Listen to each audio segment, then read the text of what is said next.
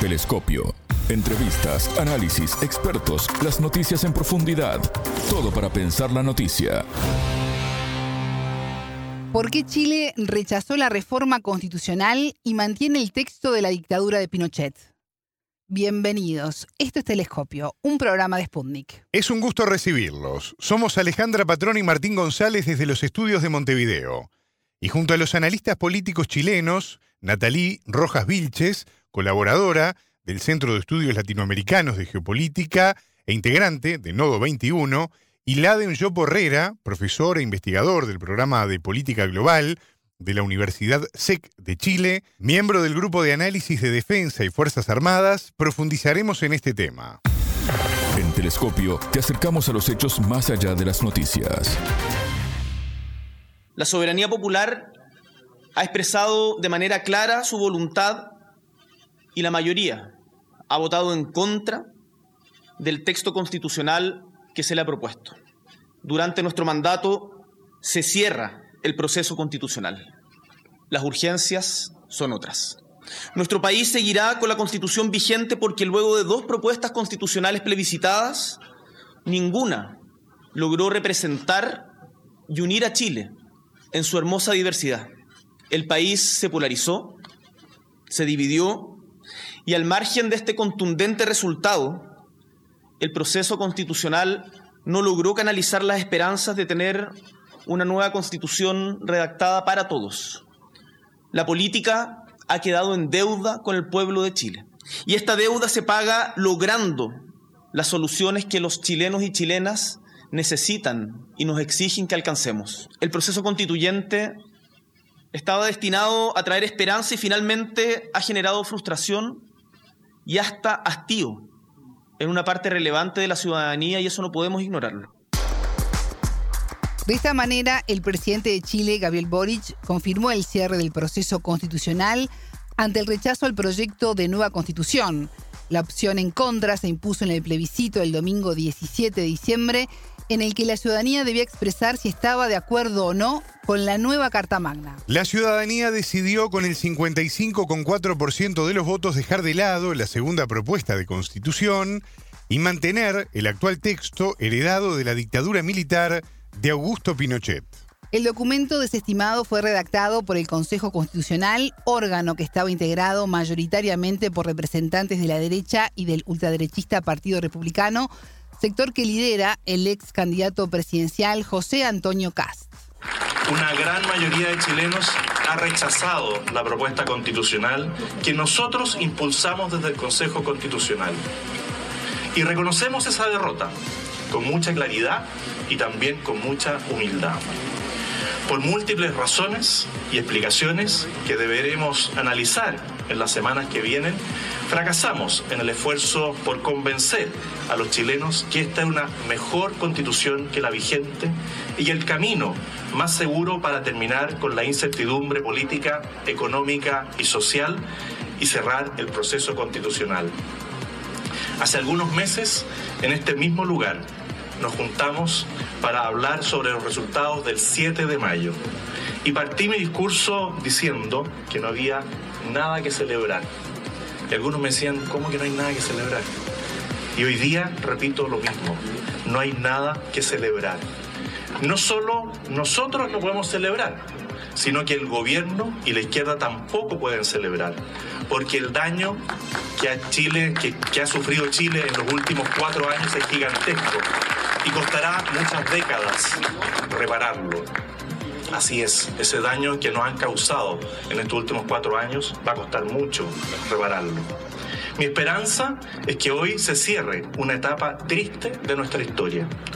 Una etapa que comenzó con un estallido delictual, insurreccional, que desestabilizó nuestra institucionalidad y nuestra convivencia, y que termina esta noche con una masiva y contundente manifestación democrática que cierra este ciclo de discusión constitucional.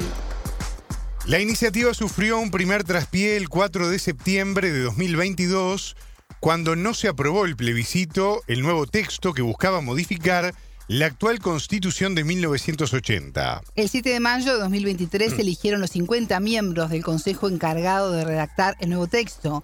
En esa oportunidad, el conservador Partido Republicano se impuso con el 35% de los votos. De esta manera, quienes rechazaban el cambio y también reivindicaban la constitución de Pinochet, aportaron 23 consejeros en 51, de un total de 50 representantes de los partidos políticos y uno de los pueblos indígenas. Para profundizar en este tema, vamos a entrevistar en Telescopio a la analista política chilena Natalie Rojas Vilches. Ella es colaboradora del Centro de Estudios Latinoamericanos de Geopolítica e integrante de Nodo 21. La entrevistada. Natalie, ¿cómo estás? Bienvenida a Telescopio, es un gusto recibirte. Hola, buenos días, muchas gracias por la invitación.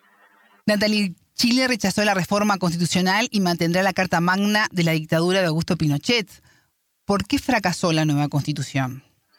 Bueno, una de las claves para entender el, resultado electoral de anoche es que, bueno, como ya lo hemos conversado acá, el Consejo Constitucional electo tuvo una mayoría de personas que lo componían del Partido Republicano, quienes, en lugar de eh, llevar a cabo una propuesta que uniera a chilenas y chilenos como fue como lo tanto lo, lo dijeron en la campaña anterior del proceso del constitucional 2022 lo que hicieron fue darse gustitos ideológicos y generar una propuesta de un cambio radical que en el fondo lo que provocaba eran amenazas al sistema político democrático y a ganadas de derechos sociales que de las últimas décadas. Por ejemplo, el aborto tres causales, ¿ya?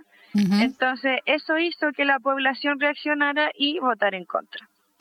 Luego de conocidos los resultados, el ultraderechista y ex candidato presidencial Juan Antonio Caz, uno de los principales impulsores de, de, esta opción a favor, dio un mensaje en el que se mostró crítico con todo el proceso que comenzó luego del estallido social del año 2019, hecho al que definió como un estallido delictual.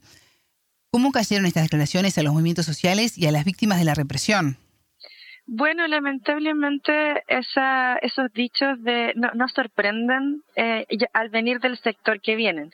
Es un sector ultraconservador en lo, en lo valórico y liberal en lo económico, que lo que ha hecho es generar esta opinión o esparcir, ¿cierto?, esta idea de que las reivindicaciones que vienen desde los movimientos sociales eh, siempre las atribuyen a, hechos delictuales, ¿ya?, a algo malo. Eh, esa ha sido su línea desde, desde todo su trabajo en el Parlamento. Recordemos que él fue diputado. Entonces, él muchas veces busca, ¿cierto?, generar este tipo de, como de clivaje, ¿cierto?, de antagonismo entre lo que son las demandas ciudadanas ¿cierto? Expresada legítimamente a través de la movilización y lo que son sus, lo que son sus ideas a modo de generar una resistencia, ¿cierto? Conservadora a los cambios que se promueven desde la calle y la, y la justa movilización social. Las demandas sociales eh, derivadas del estallido social de 2019 siguen en marcha. Eh, ¿Qué puede llegar a pasar? Sí, o sea, cuando vemos las encuestas, la, siguen estando en boga eh, los temas de que Chile quiere, quiere mejorar sus pensiones, Chile quiere un sistema de salud sólido, a Chile le preocupa la educación, la educación de, de, su, de sus hijos, de su hija. Entonces, lo que vendría ahora sería, porque lo que yo veo es que el resultado de anoche es un llamado de atención para quienes, para todo el sistema político, ¿ya? De, para todo el amplio espectro. Entonces lo que se necesitan ahora es, son acuerdos grandes, acuerdos amplios que le entreguen a Chile unos acuerdos o una, por ejemplo, reformas constitucionales en base en base a estos temas. ¿Ya? Por ejemplo, hay, hay, hay propuestas políticas que van a seguir chocando con la constitución actual y para eso es necesario que desde la izquierda a la derecha se generen pactos que permitan desatascar los candados que nos impone la constitución actual, que nos sigue imponiendo, para que se puedan generar políticas que vayan en pos de mejorar la vida de las personas. Licaz quería la constitución de Pinochet luego del primer fracaso, ¿no? Del primer intento de septiembre. en mayo se eligieron los 50 miembros del Consejo encargado de, redactar este nuevo texto, en donde el conservador Partido Republicano, liderado además por, por se impuso con el 35% de los votos. Hubo allí una clara señal de que quien fuera a escribir iría en línea con la derecha que, apoyó y reivindica en la actualidad a Pinochet. Eh, ¿Considerás que ese día fracasó la constitución propuesta desde las calles? Eh, no, yo creo que el análisis ahí tiene muchas más capas. Eh, lo que se plebiscitó el día de ayer es eh, una propuesta ideológica republicana y de ultraderecha y el plebiscito fue de eso. A la gente le asustó esta arremetida conservadora de una eventual pérdida de derechos. ¿ya? Eh, las lecciones que se pueden sacar del, proceso 2022 son que, en el, que en el fondo lo que Chile quiere es que la élite política, ¿cierto? El sistema político genere acuerdos, acuerdos de mayoría donde quepamos todos y todas. Yo creo que esa es la, la una de las dimensiones y la otra es la ganada de la antipolítica. Tenemos a 5 millones de personas que son obligadas eh, a ir a votar con este cambio, ¿cierto? El voto obligatorio, son personas que siempre habían estado fuera del sistema, a las que, como vemos, no le hace sentido ¿cierto? Ninguna de, de, las propuestas que el sistema político le está haciendo. Entonces, en el fondo, lo que tenemos en Chile en la actualidad es una crisis de, la política en donde ésta no ha tenido la capacidad para encauzar las demandas que, le, que tiene la sociedad y, sobre todo, para conectar con los sentir y las preocupaciones de este de esta de estos 5 millones de personas que se sentían totalmente excluidos de la política anteriormente. Natalia, el presidente Gabriel Boric dijo tras conocerse los resultados que el proceso generó frustración y hasta hastío. Sostuvo, voy a leer textual sus declaraciones, el país se polarizó, se dividió y al margen de este contundente resultado no lograron canalizar las esperanzas de tener una nueva constitución redactada para todos producto de lo cual la política ha quedado en deuda con el pueblo de Chile. ¿Cómo analizás estas declaraciones del mandatario? Bueno, yo creo que las declaraciones del presidente Boric van muy en línea con lo que hemos estado conversando estos minutos nosotras y que, y que además esta polarización resulta muy curiosa porque cuando tú ves el porcentaje de, del resultado de anoche es muy similar al, al principio del sí y el no del año 88. Entonces, en el fondo, más que polarizar a la sociedad, yo creo que estamos frente como un espejo en donde han pasado, ¿cierto? varios años y seguimos con, con, el mismo clivaje, ¿no? Sumado a que este año fue el año de, la, de, lo, de los 50 años del golpe de Estado y en donde vimos que este mismo debate también generó o eh, generó una polarización de las posturas. Sin embargo, más que una polarización, yo creo que aparecen las verdaderas posturas. Por ahí dijeron se miente menos, ¿no? A esta, esta ultraderecha que, eh, que reivindicaba el golpe de Estado, por ejemplo, eh, miente menos eh, y sale con su, sale con sale con sus ideas eh, las pone en el debate político y en el fondo eso es lo que se refleja en el resultado de, de ayer.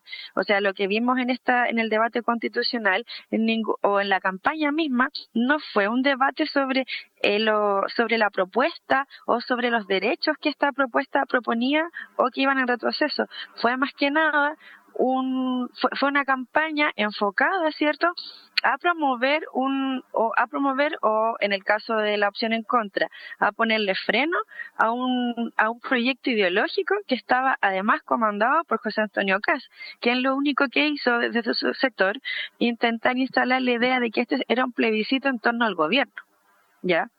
Y en ese sentido es una estrategia que él, que él se le va de las manos, ¿cierto? Y sería uno de los grandes perdedores.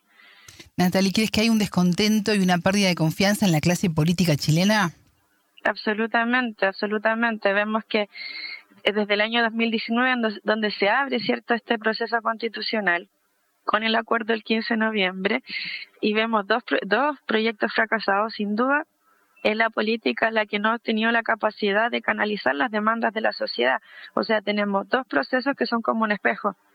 El primero donde el sector de izquierda, ¿cierto?, hace una propuesta que no le hace sentido a la población y que fue acusada de los sectores conservadores de ser un gustito ideológico y luego tenemos a este sector que acusaba a la izquierda de hacer lo mismo. Ya entonces vimos como un espejo desde los distintos lados y en el fondo lo que demanda Chile en la actualidad son los son que los políticos o el sistema político de manera transversal logre acuerdos y esos y para generar esos acuerdos todos los sectores tenemos que ceder cosas. Eh, se cerró el proceso constitucional en Chile. Esto puede cambiar en el futuro.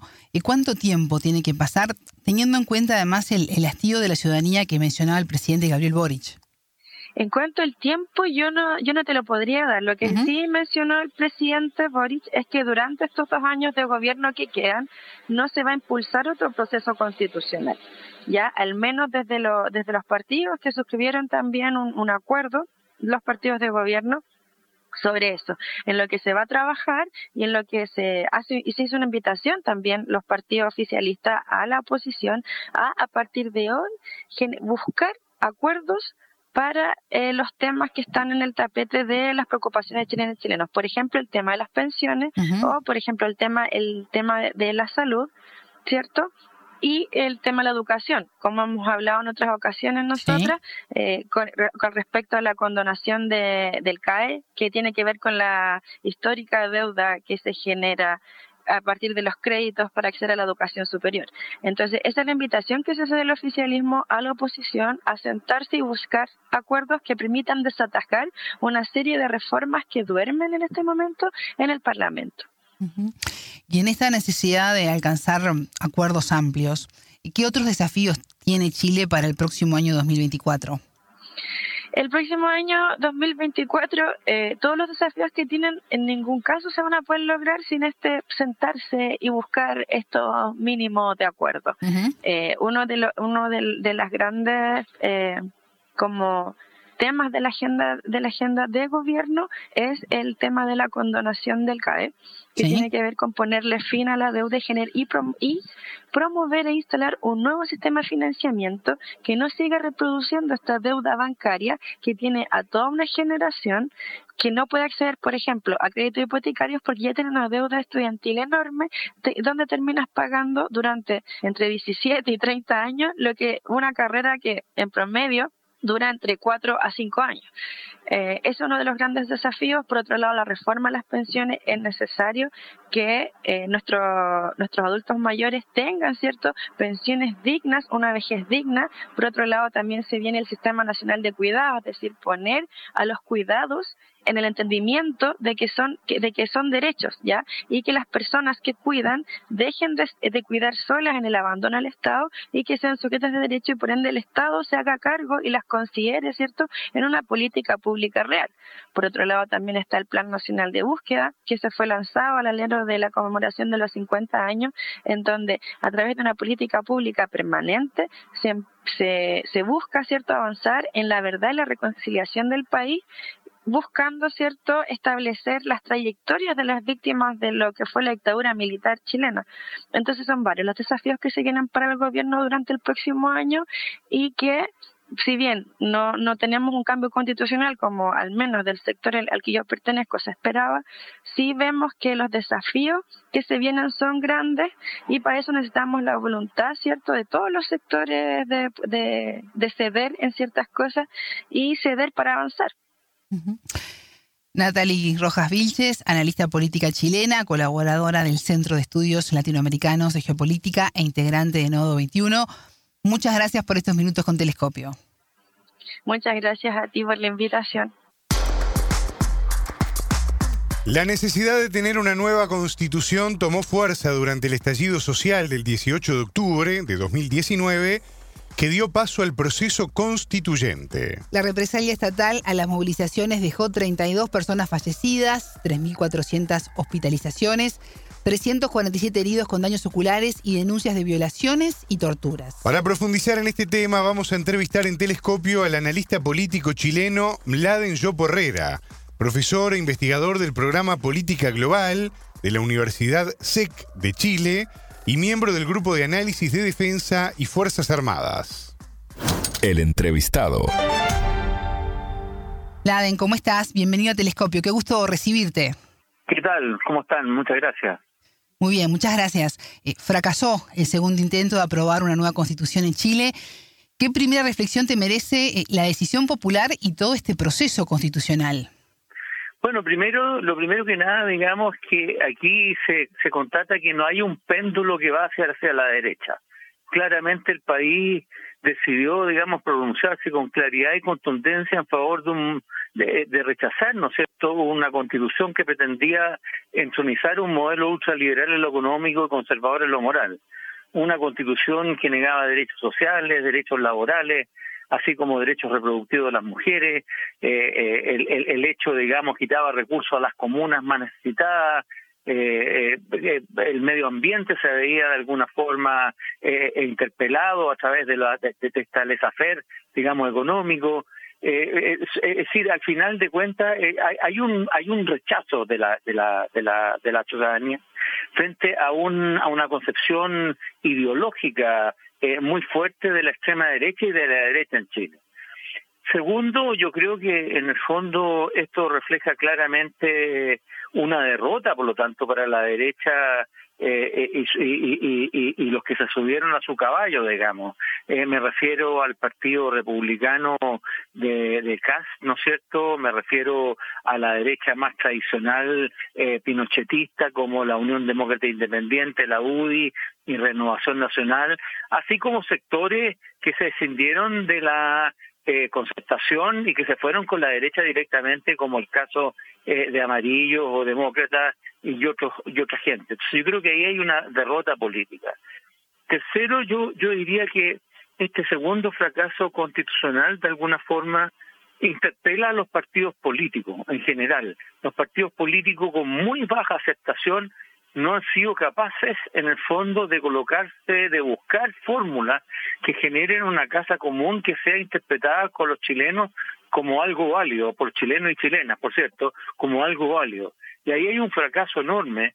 Eh, y hoy los partidos políticos incluso están hablando de una suerte de empate político, eh, eh, dicen que hay poco que celebrar, yo creo que hay mucho que celebrar, mucho que celebrar porque la gente está consciente un poco de lo que quiere. Y en esa perspectiva de ahí yo creo que en el fondo se equivoca tanto el gobierno, los partidos que de alguna forma apoyaron el en contra, como los partidos de la derecha que de alguna forma están diciendo que la gente está cansada de las constituciones y por eso votó en contra, es decir, están negando un poco el rechazo a sus ideas profundas. Yo creo que esos son como grandes temas, ¿no es cierto?, que en el fondo están presentes de lo que es este resultado, que fue un resultado, ¿no es cierto?, de más de 10 puntos, y, y, lo divertido en el fondo, o, lo anecdótico de esto, es, que en el fondo es el mismo resultado que tiene, obtiene el presidente Boric frente a Kass en la elección del 2021, digamos, y fue el mismo porcentaje, ¿no es cierto?, que se obtuvo en el plebiscito de 1988 cuando se derrotó al general Pinochet, ¿no es cierto?, el único candidato que corría para poder perpetuarse en el poder. Son temas, digamos, hay muchas eh, eh, eh, lecturas que se pueden hacer. el, gobierno, por ejemplo, recobra, ¿no es cierto?, la capacidad de control de la agenda. Se le posibilita a un gobierno que estaba arrinconado de alguna medida a través de una interpelación permanente de los medios de comunicación en temas eh, dedicados al problema de la delincuencia, el tema de la corrupción, a pesar de que la corrupción no es, eh, solamente un tema de gobierno, sino también mucho de los corruptos, de, los, de las situaciones de corrupción vienen de partidos de derecha, de importantes alcaldes de derecha o de importantes empresarios de derecha, es decir, es un tema mucho más transversal, se la estaban eh, eh, metiendo al gobierno y el gobierno estaba en una actitud más bien eh, de reacción más que un elemento de proactividad. Hoy día puede recobrar la agenda la agenda fundamentalmente a través de dos temas que son fundamentales para tratar de concluir el año. Uno, el tema de cambiar el sistema de pensiones y segundo, la reforma tributaria. La derecha, por cierto, es el tope de la derecha. La derecha no va a aceptar, aquí no, no van a volver la política, los consensos va a ser bien difícil que vuelva la política de los consensos de los 90 eh, y por lo tanto nos encontramos en una situación donde el gobierno se relaja un poco, puede obtener, digamos, la posibilidad de tener una agenda, de recobrar la proactividad en la agenda, en la, en la agenda pero no, no, no va a tener esa situación donde la derecha sea una derecha derrotada, a menos que haya una interpelación mucho más constante. Yo todavía creo que los partidos, en el fondo hoy día, perdieron la elección, aquellos partidos que querían perpetuar un gobierno eh, eh, eh neoliberal y muy conservador en lo moral, eh, no han asumido las consecuencias un poco de lo que quiere realmente la ciudadanía. Recuerdo que en mayo pasado hablamos contigo aquí en Telescopio el triunfo de la derecha en las elecciones al Consejo Constitucional en Chile eh, para poder redactar la, nueva Carta Magna eh, configuró un nuevo escenario en ese momento porque quienes se oponían a cambiar fueron los encargados de, redactar este nuevo texto. Pensando un poco en la figura de Juan Antonio Caz, que esta vez eh, con un texto más regresivo incluso quería que se aprobara, ¿cómo quedó? ¿Prefería él su constitución a la, a la de Pinochet? Eh, hablabas al principio de la derrota de la derecha. ¿Consideras que Caz fue el gran vencido de la noche? Bueno, Caz fue uno de los vencidos. Lo que pasa es que él tiene un discurso bastante diría yo que es muy se, amolda muy bien a distintas circunstancias, un hombre que cambia el discurso rápidamente y por lo tanto en la derrota no se le nota con tanta fuerza, a pesar de que él es el principal derrotado, él y su partido republicano, eh, él sale muy bien, digamos, él sortea muy bien este problema, diciendo, digamos, que en el fondo está reflejando que lo que tienen que hacer los gobiernos eh, de alguna medida y, los partidos políticos preocuparse de la gente, de los problemas urgentes de trabajo, de los problemas urgentes en términos de la seguridad, de los problemas urgentes, digamos, que tienen en salud. Es decir, saca, se saca el bulto encima y no hay una interpelación frente a su derrota a sus propuestas, digamos, yo diría más profundas.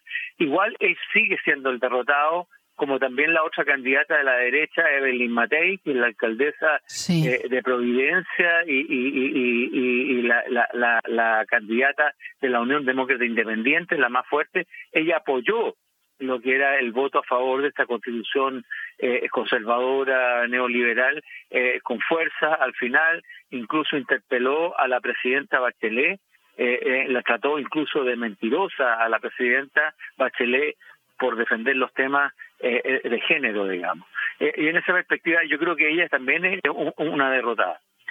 Y, yo diría, si me, me preguntan quién es la gran triunfadora o el gran triunfador ahora, aparte del pueblo de Chile, por cierto, y de la gente, que de alguna forma supo distinguir, a pesar de la que en Chile no existe pluralidad de medios, los medios están concentrados, existe más bien una prensa de derecha y una prensa que en alguna forma está muy determinada por lo que son las inversiones publicitarias y el capital, diría que es la presidenta Bachelet.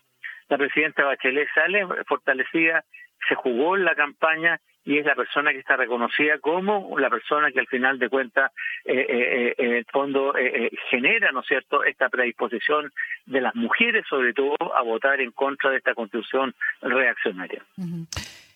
La de los chilenos no quieren una nueva constitución o no querían este texto en particular? Yo creo que ahí se equivocan nuevamente los partidos políticos, que firmaron todos un acuerdo de no querer una nueva constitución. Eh, y se equivocan porque confunden lo que son constitución de políticas públicas o, o agenda inmediata. O sea, confunden directamente, porque la gente evidentemente hoy día está centrada en el tema evidentemente de la seguridad, por un lado, de los temas económicos, de los temas salariales, de los temas, digamos, de pensiones, de los temas de salud, los temas básicos, digamos, que conforman la mayoría de las agendas latinoamericanas eh, y del mundo en general. Sin embargo, la constitución es otro tema. La constitución es de alguna forma el elemento que permite generar estas políticas públicas. A partir de la definición, ¿no es cierto?, de estructuras globales que permiten operacionalizar lo que son el elemento de recursos y el elemento de, digamos, de inserción de ciertos recursos en ciertas áreas determinadas y en formas determinadas. Y eso es lo que no son capaces de entender. Y los temas que de alguna forma generaron lo que fueron las revueltas, digamos, de, del 2019, son todos temas que siguen presentes. El tema de la salud sigue presente, el tema de la educación sigue presente, el tema, digamos, de, de, las pensiones sigue presente, el tema, digamos, de la inclusión de género sigue presente, el tema ambiental sigue presente. Todos los temas hoy día están presentes. Entonces, es, me parece, es como esta cosa que llaman eh, los gringos el wishful thinking, digamos, como un, pensamiento, un deseo hablado, ¿no es cierto?, de querer terminar con algo, pero que no se termina. Este es el mismo error que cometieron cuando terminaron con la transición. Mire, todavía estamos con el tema de la transición como el tema constitucional. Lago, el presidente Lago en un momento terminado dijo que se había acabado la transición con la reforma del 2005, otros dijeron después que se había acabado con otra cosa. Una sucesiva, digamos, de términos de cosas cuando hay cosas que no se terminan, en la medida que uno no soluciona los temas de fondo. Yo creo que el tema constitucional sigue abierto quizás hoy día hay un cierto agotamiento, digamos, de la gente, porque ya han pasado dos procesos muy cercanos, muchas discusiones, mucho ocupamiento de agenda, eh, recursos que se han gastado, pero si no hay constitución nueva, no hay resolución de los problemas. Entonces, están separando la constitución de la resolución de problemas hoy día, los partidos políticos en general diría, ni siquiera los partidos de derecha, también los partidos que son eh, eh, miembros del gobierno, tanto del Frente Amplio como de la ex concertación, y, de alguna forma no entienden que para poder resolver unos y otros tiene que haber una cierta consistencia, tiene que haber una, una interacción entre, ambas, entre ambas elementos, entre lo que son las políticas públicas por un lado y lo que es la constitución. Sin cambio constitucional, las políticas públicas tienen eh, límites. Y eso va a implicar, como está ocurriendo ahora, yo acabo de decir que el presidente acaba de incluir a sus ministros de reactivar lo que es la agenda de lo que es la reforma del sistema de pensiones y el tema, digamos, de eh, eh, la reforma tributaria, y la derecha ya le dijo que no, simplemente que no. Entonces, ahí encuentro un límite que si no es resuelto por un tema constitucional, donde diriman los soberanos, que es la gente, no se va a resolver, porque la derecha tiene un límite que tiene que ver con sus prebendas económicas. de Yopo Herrera, analista chileno, profesor e investigador del programa Política Global de la Universidad SEC Chile, miembro además del Grupo de Análisis de Defensa y Fuerzas Armadas. Muchas gracias por estos minutos con Telescopio. Que tengan muy buen día. Muchas gracias a ustedes. Bueno, Alejandra, así están las cosas en Chile después de la decisión del soberano sí. y lo que va a venir. Una decisión que se respeta, además. Eh, ya estamos en el cierre, Martín, de este segundo bloque, pero ya lo saben, la frase del día la escucharon en Telescopio. Todas las caras de la noticia en Telescopio lo que vimos en esta en el debate constitucional o en la campaña misma no fue un debate sobre eh, sobre la propuesta o sobre los derechos que esta propuesta proponía o que iban en retroceso. Fue una campaña enfocada, ¿cierto?, a promover un o a promover o en el caso de la opción en contra, a ponerle freno a un a un proyecto ideológico que estaba además comandado por José Antonio Cas, quien lo único que hizo desde su sector intentar instalar la idea de que este era un plebiscito en torno al gobierno. ¿Ya? Y en ese sentido es una estrategia que él, que él se le va de las manos, ¿cierto? Y sería uno de los grandes perdedores. Hay un rechazo de la ciudadanía frente a, un, a una concepción ideológica eh, muy fuerte de la extrema derecha y de la derecha en Chile. Segundo, yo creo que en el fondo esto refleja claramente una derrota, por lo tanto, para la derecha y los que se subieron a su caballo, digamos. Telescopio, un espacio para entender lo que sucede en el mundo.